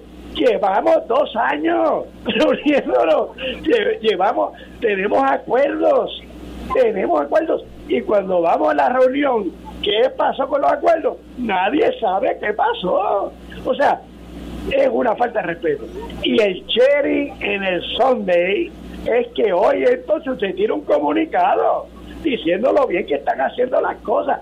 Por lo tanto, si creen que lo están haciendo bien, jamás van a atender nuestros reclamos, porque ellos creen que están haciendo maravilla y nosotros ya estamos hartos con J, porque es que no nos da la gana de jugar al juego de la verdad, al juego de lo que le dicen las relaciones públicas. Nosotros nos vamos a tirar a la calle mientras tengamos fuerza para exigir que nos atiendan. Y nos atiendan de verdad. No es el mismo embuste que nos llevan diciendo por dos años. Y ese, básicamente, es nuestra reclamación y la ausencia de respuesta del municipio es nuestra realidad. Y hoy tenemos aquí más de 80 personas marchando, más como 10 que son de los 84 años para arriba, que eso está en su partido, pero estamos todos claros que nos corresponde a nosotros ser protagonistas de nuestra calidad de vida. Y con nosotros, a Mauri Rivera de la Asociación de Residentes de Condado, tenemos a Laura Mía de, de Puerta de Tierra, tenemos a Pilar y Georgie de Puerta de Tierra, tenemos otros compañeros de la Loíza, porque aquí se está dando esta red de solidaridad, porque tenemos que obligar al municipio a que entienda que su función es hacernos casos a nosotros, no es que nosotros nos allanemos a ellos. Si no pueden atender y hacer cumplir las ordenanzas, los códigos, las leyes y los reglamentos, que se quiten y que venga otro que vaya a hacerlo y se acabó el evento. Eh, Perdona que la descarga, pero es que no, muy bien, para, a las 6, 7 de la mañana yo estaba indignado. Para eso a esta hora, después de ese comunicado, estoy más indignado todavía. para, para eso fue acusado. Uno de los problemas que tú indicaste es que no hay policías municipales en el San Hay, hay poco policía. Pero entonces, cuando para la estatua de Ponce León han destacado a un policía 24-7 Ah, con una patrulla para velar la estatua de Juan Ponce de León, que a nadie le molestaría si se la llevan para Caparra. No es un problema de recursos, es de cómo se usan los recursos. Eso es lo que pasa. Esa es una. Y, y el aspecto de la basura, como tú que estás allí y yo que estoy allí, Mira, mira, es que, es que eh, hay un código de basura. Yo camino, no sé si tú lo sabes, toda la mañana a las 5 de la mañana fotografío los, los contenedores y la basura en el piso y se le envío al municipio todos los días, bueno, vámonos todos los días, no, en el, en el mes 25 días al mes, y se lo envío y me prometen, no te preocupes que ahora sí que vamos a dar boletos, porque ahora sí, y tenemos un task force, y va la policía establada, y vamos a multarlos, y no los multan. Aquí el comercio también dice, mira, yo tengo 10 empleados, si tú me empiezas a multar, eh, digo, yo estoy especulando si es eso, yo no sé si es eso, pero cuando me prometen que van a hacer algo, y no lo hacen por seis veces, que hay una fuerza siniestra, poderosa, que es la que para la iniciativa de buenas funcionarias que tiene el, municipio, porque las tiene. El problema es que no son ellas el alcalde, y el alcalde es Romero, y hasta que Romero no, de- no se dé cuenta que es más importante el voto de la gente o la, la gente que las contribuciones económicas de los negocios, estamos fritos.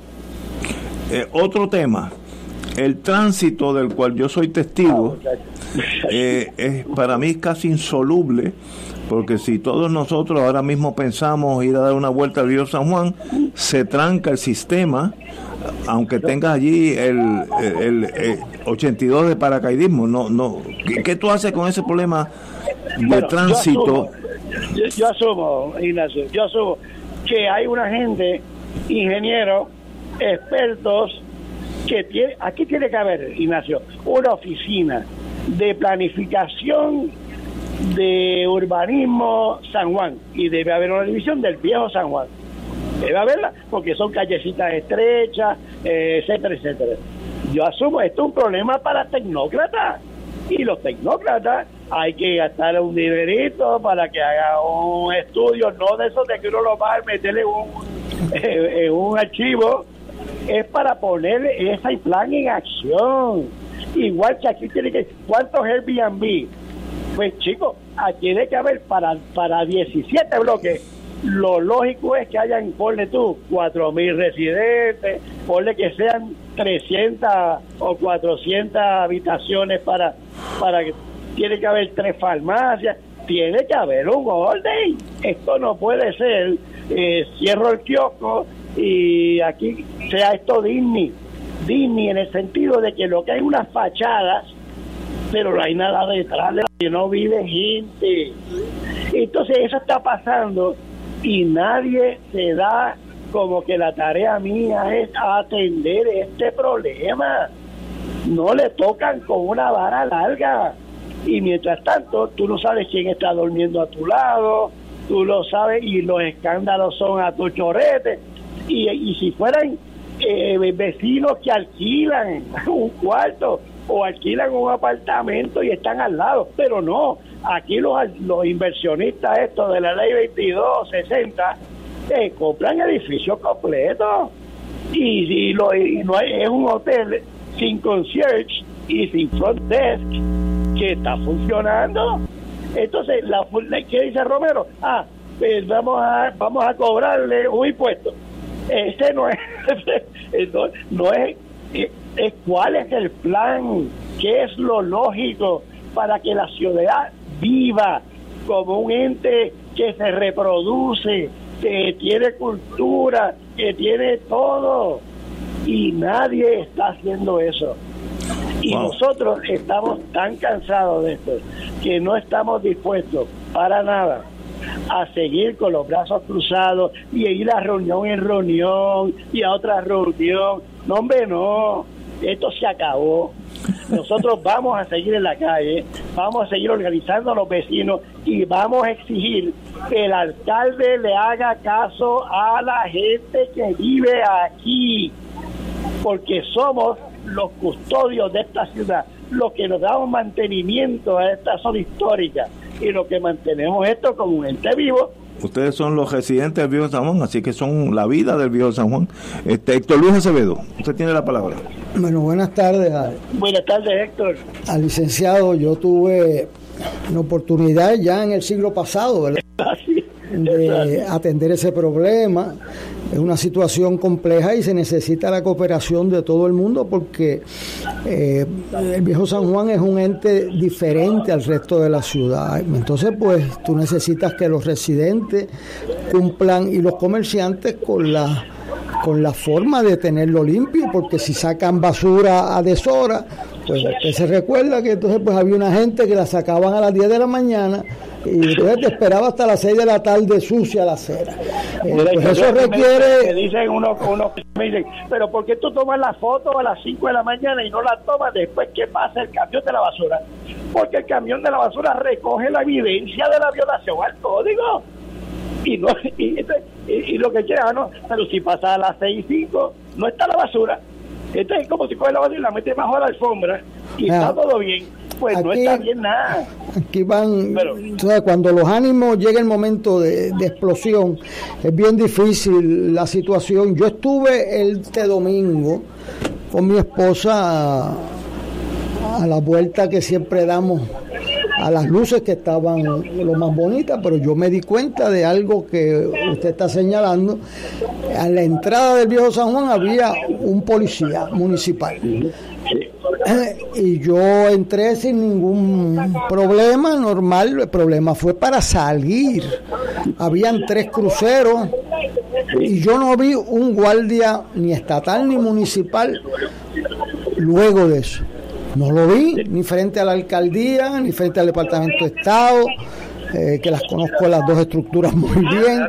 Después se me ocurrió eh, contrario a mi mejor eh, juicio, pues bajar por la calle Fortaleza, el carro dio abajo con los eh, con, los adoquines porque está no no o sea es que se ha hundido eso fue un trabajo bajo la alcaldesa y, y no no no está cerrada parte este y entonces choqué abajo este eh, y hace dos años que había chocado también este, yo creía no sé por qué que habían eh, reparado eso este fue un trabajo mal hecho y se ha agravado la situación donde estaban por detrás del parking de Doña me tardé casi una hora en poder salir del viejo San Juan. Estaban pasando miles de turistas, habían tres barcos eh, allí eh, no vi allí en la placita de Boston, no vi eh, la del inmigrante, no vi policía. O sea, ¿y entonces qué pasa? Pues cuando hay cruceros, tú tienes que aumentar el nivel de vigilancia y poder ese tránsito en Navidades. Hay una tradición puertorriqueña, yo desde niño me llevaban allí. Eh, yo tomé una decisión con la fiesta de la calle San Sebastián y luego que cerramos el viejo San Juan solamente a los residentes le permitíamos entrar o a una gestión de llevar turistas al hotel El Convento, que era. Y eso pues me cogió unas críticas, pero se podía vivir porque el problema es que antes los boom de los carros eh, no dejaban vivir la gente en el viejo San Juan, o sea, el ruido. Eh, entonces lo que él dice es una realidad. ¿Y qué pasa si hay una emergencia? Nosotros tuvimos en una fiesta que llevar un dispensario allá arriba con médicos porque yo no estaba seguro que pudiera bajar una, eh, o sea, una ambulancia. Eso requiere una visión en conjunto y yo exhorto al, al señor alcalde a este, buscar una persona a cargo del viejo San Juan que vea cuántos policías le van a asignar y que le responda.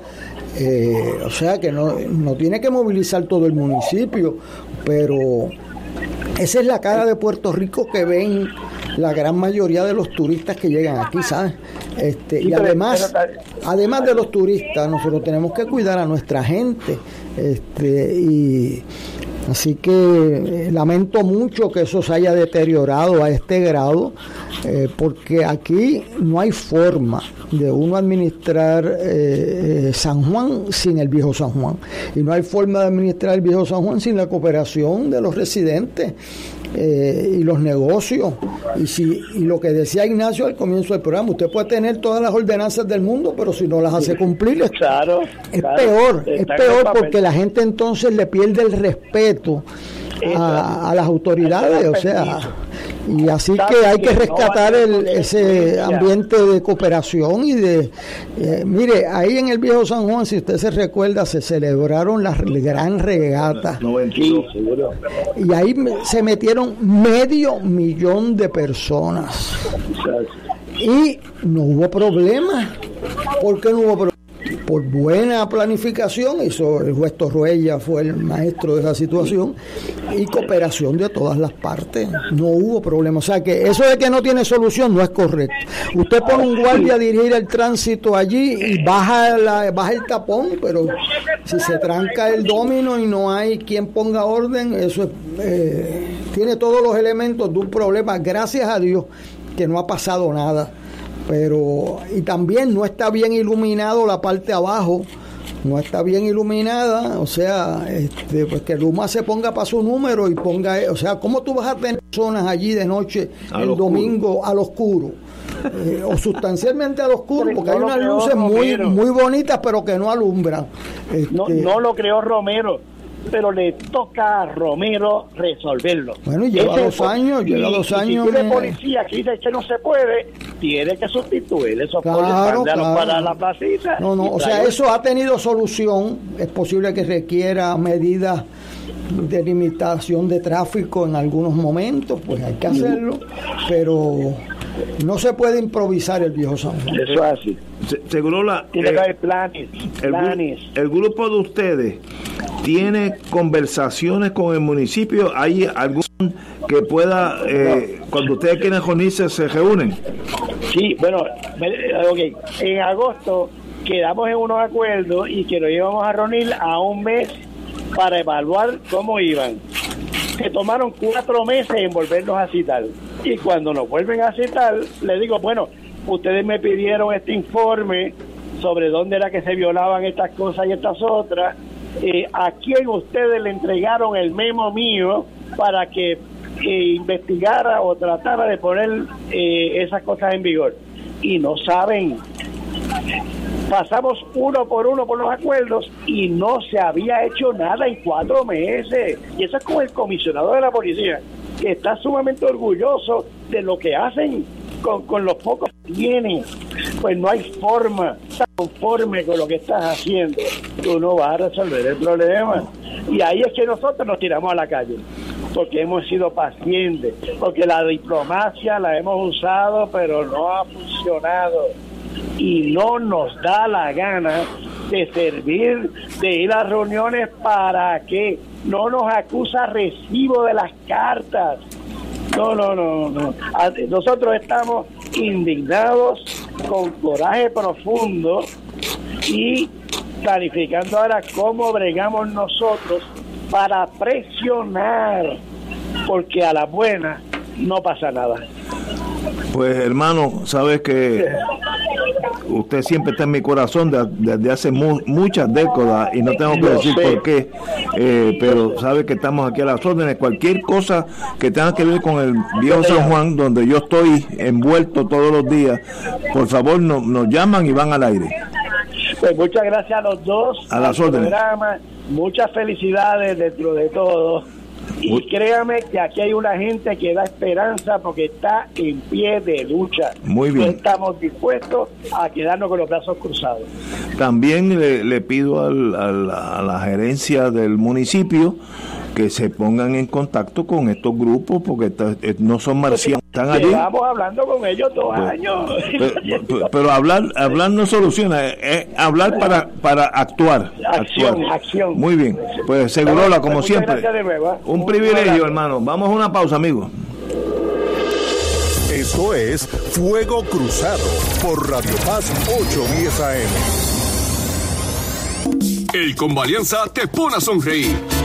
con hasta 5 mil dólares en dental, OTC, transportación y más. La combinación perfecta de salud y beneficios para los pensionados. Únete a Alianza hoy con Triples Advantage. Aplica a Cubierta Alianza. Reglas de preautorización pueden aplicar. Triple S Advantage es una organización de cuidado coordinado con un contrato con Medicare. La afiliación a Triple S Advantage depende de la renovación de contrato. Fuego Cruzado está contigo en todo Puerto Rico.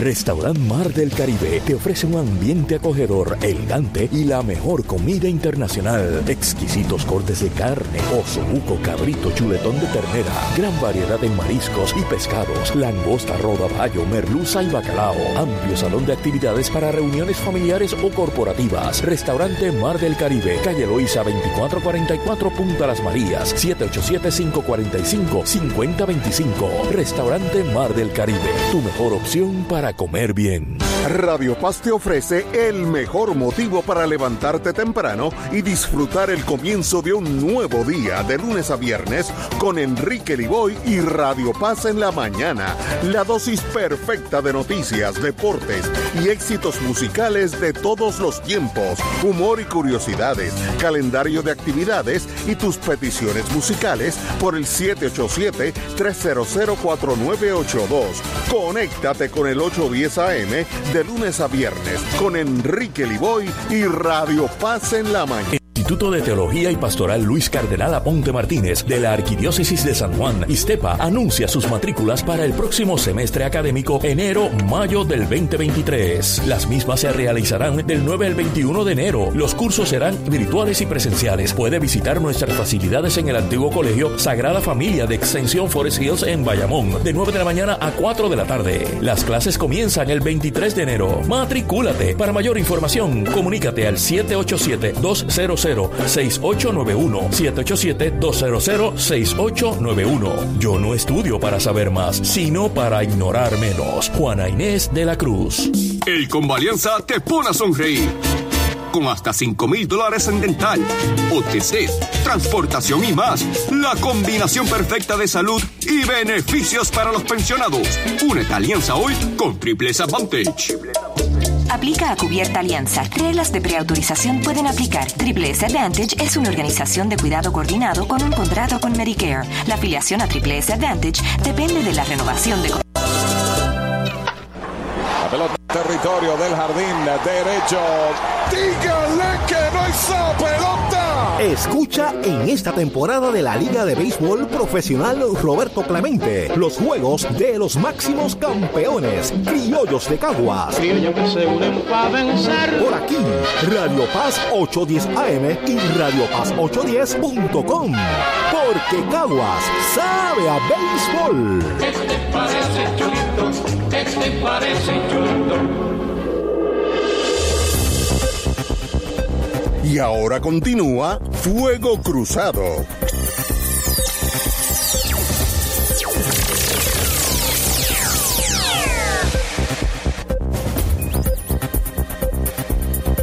Amigos y amigas, tengo que, no sé ni qué decir porque yo, como todos saben, no soy muy dicho a expresar emociones, pero alguien, quien le agradezco mucho, me ha entregado aquí, vía Willy, eh, una pluma, creo que vale más que mi carro.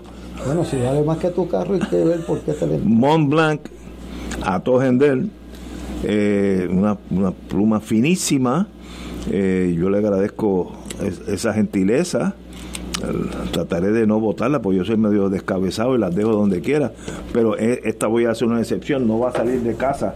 Así que a la persona que me dejó el Mont Blanc aquí en este momento, eh, qué bueno, que, que un regalo inesperado innecesario, pero le agradezco mucho esa gentileza suya y espero que, que Fuego Cruzado tenga algo que ver con ese mérito mío.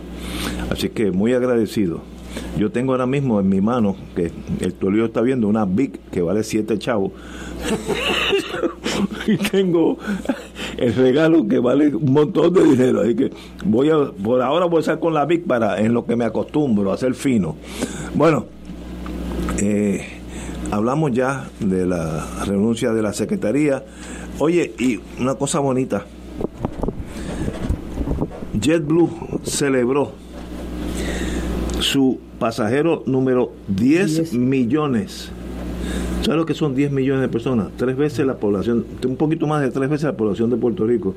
Fue una señora que es jueza en Nueva York, jueza en Nueva York, eh, tiene 44 años y fue la, la pasajera número 10 millones de JetBlue, lo cual quiere decir que el experimento con JetBlue en Puerto Rico ha sido un triunfo total en que en unos 10 años que llevan dando bandazos por ahí, ya llevan 10 millones de pasajeros. Así que mis felicitaciones a JetBlue, he volado con ellos eh, varias veces, no, no he tenido ninguna queja.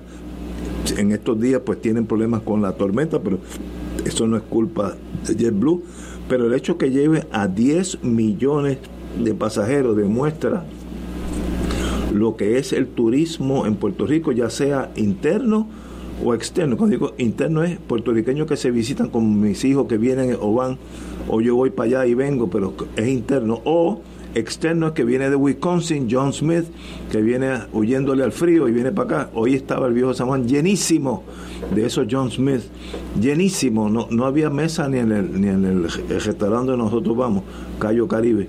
No había ni mesa de lo lleno que estaba. Pero qué bueno que JetBlue ha echado raíces en Puerto Rico y era lo que en nuestro tiempo era la, lo, fue la Pan American, luego la Eastern, y luego American y, ahora JetBlue. Así que es, pero 10 millones de personas hay que mover gente para y sin sin casualty, sin bajas ninguna, no, hubo ni un problema, no hubo un problema ni uno en, en, eso, en esos años que llevan aquí, como, como unos 10 años. Así que los amigos y amigos de JetBlue sigan para adelante que van bien. bueno, eh, tengo una noticia que dar. Esto es una noticia de tiempo. Charles County, municipio de Charles, de Carlos en inglés, Charles County, lo voy a leer en inglés. Charles County Public Schools is looking for you, maestra. Join us en una eh, un programa eh, virtual enero 18 de 3 a 5 de la tarde. Aquí dice dónde te tienes que inscribir para ver eso. Y están buscando eh, maestras bilingües. el sueldo para comenzar, mire lo que estoy diciendo, es de 54.508 dólares. Ese es el que comienza, el rookie. Y los que tienen experiencia pueden ganar hasta 96.967. Y te dan 2.500 dólares para mudarte al Digo esto porque allí está mi hija, es maestra en ese, en ese sistema, y me dijo que están buscando que están buscando maestros bilingües porque la ese county que, que es al sur de Maryland se comienza a ver una inmigración hispana, mexicanos, centroamericanos, etcétera, etcétera, y pues quieren, el sistema quiere tener maestros bilingües. Eh, aquellos que quieran que yo le mande este brochure, me llaman aquí a, a Willy, el teléfono es 300 300 4982 300 4982 me dejan su nombre y su teléfono y yo me encargo de llamarlo mañana o cuando sea y mandarle toda la información por correo porque sería una aventura para alguien joven que está empezando a ser maestro, que, como hizo mi hija, que, se adentre en el sistema eh, escolar de municipal de Maryland, que como dije, empiezan en 54 mil dólares y llegan hasta 96 mil 967, otro mundo, no estoy diciendo si es bueno o malo, no estoy este no estoy adjudicando nada, eh, aquellos que deseen tienen esa oportunidad, me llaman a Willy, le dejan mensaje 300 4982 300 4982 con el 787 of course. Y me dejan su nombre y su teléfono y yo me encargo del resto. Oye hay un una, una noticia que también me preocupó eh, sobre la mesa el reembolso por arbitrio de ron. Yo pensaba que eso ya era la ley, que no había que pelearlo todos los años. Eso es un montón de dinero, millones de dólares. Eh, y, y digo, estoy leyendo la noticia de Yaritza Rivera, tras no, tras no ser considerada en la pasada sesión congresional, la comisionada residente, la amiga Jennifer González, adelantó que buscará que en el nuevo Congreso se apruebe de manera retroactiva la extensión del reembolso por el arbitrio. Quiere decir que no, no está vigente. No está vigente. Se le, o sea, con todo el tiempo que le metieron al proyecto que murió de estatus, va a morir en esta semana que viene. Este, y ahora el arbitrio del RON se quedó fuera. Gracias a Dios que pasaron lo del Medicaid. Que, Que que eso la gente no entiende. otro, llena- que llena la gente otro. no entiende. Esa tarjeta de salud la paga el gobierno federal 19 billones de dólares en 5 años. Y el presupuesto total de Puerto Rico son 10 bill- billones al año. O sea, Tú sabes que eso recuesta, el arbitrio de Ron representa hasta 350 millones al año. déjame hacer Eso es un montón de millones. Son 300 millones de dólares. ¡Wow! 300 millones. Hay departamentos que tienen mucho menos que eso. O sea, eso no es ningún, eso descuadra cualquier presupuesto. Este, déjame decirte lo que pasó con ese arbitrio del ron. En el año 1943, cuando Ignacio jugaba en pequeñas ligas en adjunta, Ya yo estaba grande, educado. este, yo no había nacido, por cierto. Este, pues el, el presupuesto de Puerto Rico eran 54, 52 millones de dólares al año, 52 en esos momentos. Y entonces el- los submarinos alemanes hundieron los cargamentos de whisky escocés a Estados Unidos y entonces los americanos, como decían en Río Piedra, a falta de pan galleta, empezaron a beber ron, pero ron como apareciera. Y entonces al gobernador Tocqueville le llegó un cheque de 64 millones de dólares, 12 millones más que el presupuesto total de Puerto Rico por los arbitrios del ron que devolvían los Estados Unidos al cobrarlo y entonces lo devolvían al gobierno de Puerto Rico, o sea, 12 millones más que el total del presupuesto de Puerto Rico. El año siguiente, entonces adoptaron la medida, él y el presidente del Senado, Luis Muñoz Marín, adoptaron la medida que como era un ingreso no renovable, se debe invertir en gastos no renovables. Usted hace una escuela y no la tiene que construir el año que viene. Usted hace un alcantarillado, una represa, no la tiene que volver a construir. O sea, es no renovable esa inversión. ¿Qué pasó en el 45? Ya la guerra empezó a acabarse y el bajó. y bajó a 32. Y cuando eh, a Piñero eh, lo nombraron en el 46, él decía, bueno, con 32 millones fuera de presupuesto tú haces mucha obra, pero le llegó de dos, porque ya se había acabado la guerra. Y entonces él no tuvo que votar a nadie del gobierno porque no lo hicieron parte del sueldo. Ah, no era parte del no, porque lo dedicaron a, a obra Obra. permanente. Veo, entiendo. Y, y eso es un principio básico de la administración pública de Puerto Rico que se ha desobedecido eh, grandemente. A mí me preocupó muchísimo, y lo dije aquí en el programa, que el gobernador le dio un aumento a los maestros de mil dólares por una asignación federal que eran de dos años, hoy en el tercer año. Este, uno no debe invertir fondos no recurrentes en gastos recurrentes. Eso lo sabe usted como padre de familia, madre de familia. O sea, usted no puede. Eh, le llegaron un, premio, pues gástelo en algo no recurrente, pero si usted le aumenta eh, la cantidad que le da cada de los muchachos, cuando se le, cuando se le acabe eso, ¿qué va a hacer? Este, y esa es la lección de buena administración. Entonces ahora esos son 300 millones. Luego el Congreso empezó a ver esos chavos y a ponerle un máximo.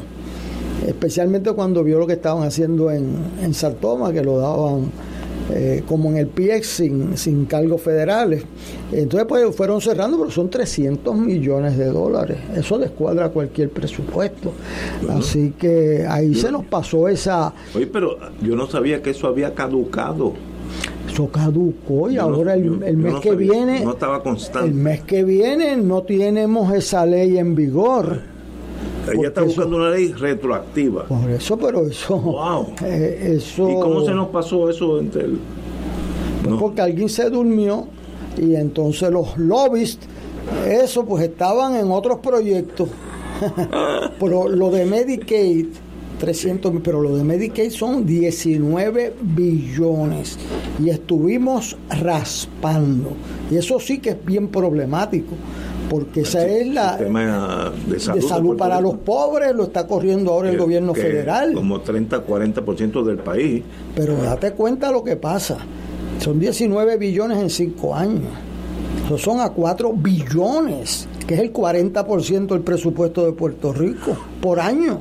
O sea, eso es una cantidad extraordinaria y comprueba lo que decía el doctor Fernó, que me lo dijo a mí en su casa en Villa Palmera.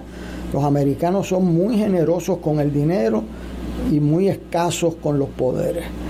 Y eso es verdad. Y, y ahí lo demuestra la generosidad. Nosotros, eh, eh, eso del Medicaid es mucho más de lo que nosotros podemos contribuir. Son el 40, o sea, en términos de por ciento, es el 40% del presupuesto del país, que es la salud de la gente pobre de este país. Este, y eso estuvo, o sea, yo no me, yo no veía.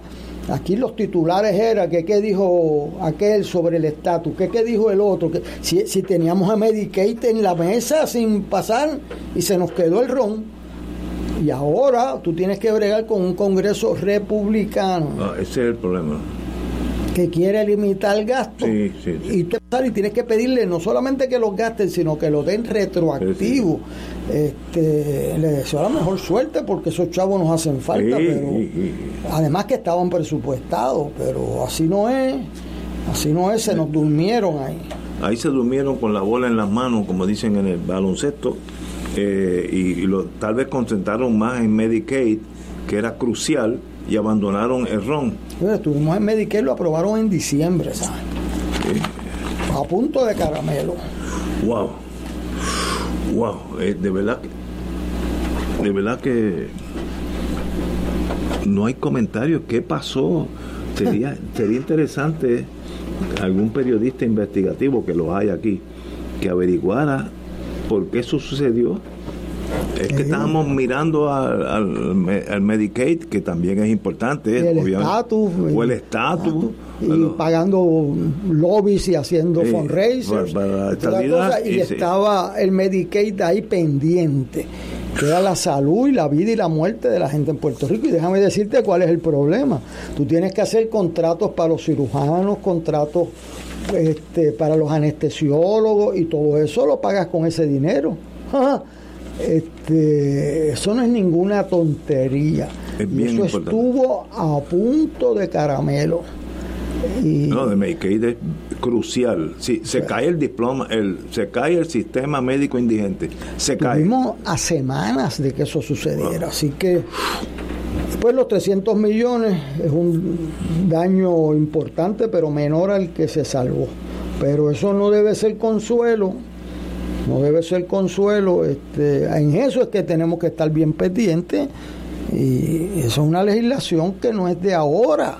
Con, con eso se construyó en Puerto Rico mucha de la obra permanente con esos chavos porque la teoría era que ese dinero no se mete en el presupuesto ordinario, sino que se deja en el presupuesto de obra permanente. Y entonces, pues, ¿por qué? Porque ese dinero tú no lo controlas si vendes más ron o menos ron. Mire lo que pasó con Togwell, empezó en, en 64 y terminó en 2. Pues, o sea, tú no puedes hacer compromisos. Planes, sí, sí. Sí, porque no son recurrentes. Y eso, eh, usted lo, lo, lo, lo sabe. Yo, cuando usted va a coger un carro, va a comprar un carro, ¿qué es lo que te pregunta el oficial del banco? ¿Cuánto tú ganas, Sí. Ignacio? Ah, bueno, yo a veces, qué sé yo, pero dame algo aquí de cuánto tú rindes de planilla o cuánto te pagan el voucher del de donde trabaja. Los otros muchachos tienen que llevarlo. Ah, pues mira, yo quiero un Maserati. Ah, muy bien, pues hazte un dibujo de eso porque tú lo tuyo es un Toyotita usado, ¿sabes? Este, eh, y eso es lo que, que piden eso. Donde no le piden eso es a la Autoridad de Energía Eléctrica, que le prestaron 10 por una autoridad que vale 9. Eso, eso, pero, ¿sabes que el problema es de los banqueros que le prestaron ese dinero? Y pero ahora les van a cortar. Pero el resultado de eso es que la autoridad energética no puede ir al mercado de bonos todavía. No, por Puerto Rico. Y, ahora. Para prestarle van a ser bien cuidadosos. No, y ahora con esa noticia que tú tienes ahí que han incumplido la propia ley de, de energía renovable.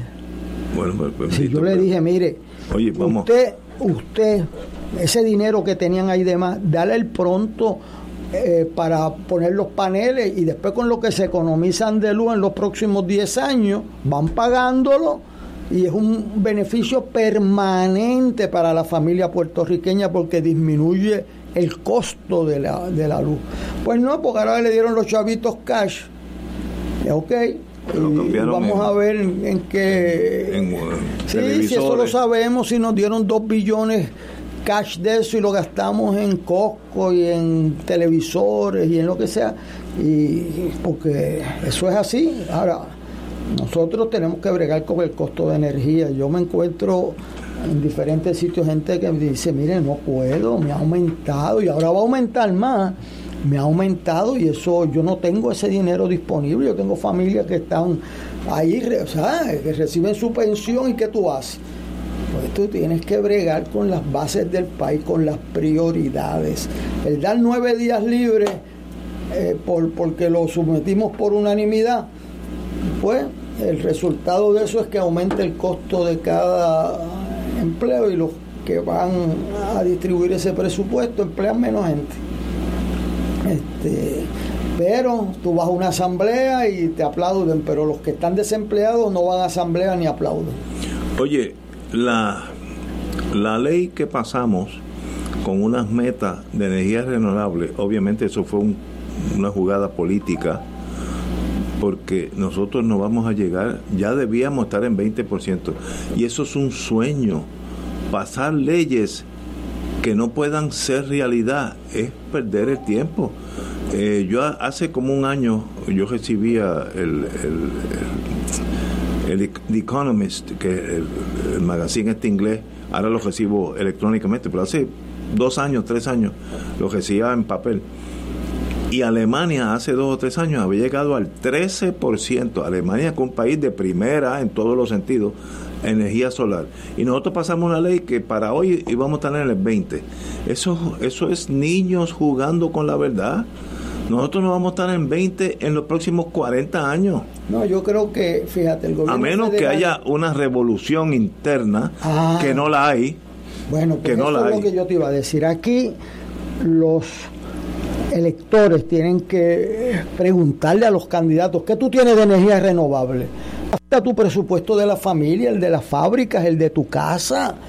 Entonces eso es importante porque te va a disminuir a menos de la mitad el costo en energía que pregúntenle a los diferentes candidatos que se pongan para su número con eso. Entonces, porque te dan los chavos cash, creo que te conquistaron el voto. Que inviertan en el futuro de tus hijos para que paguen menos luz y el de, el de tu familia. Eh. O sea, entonces pues pasan la ley.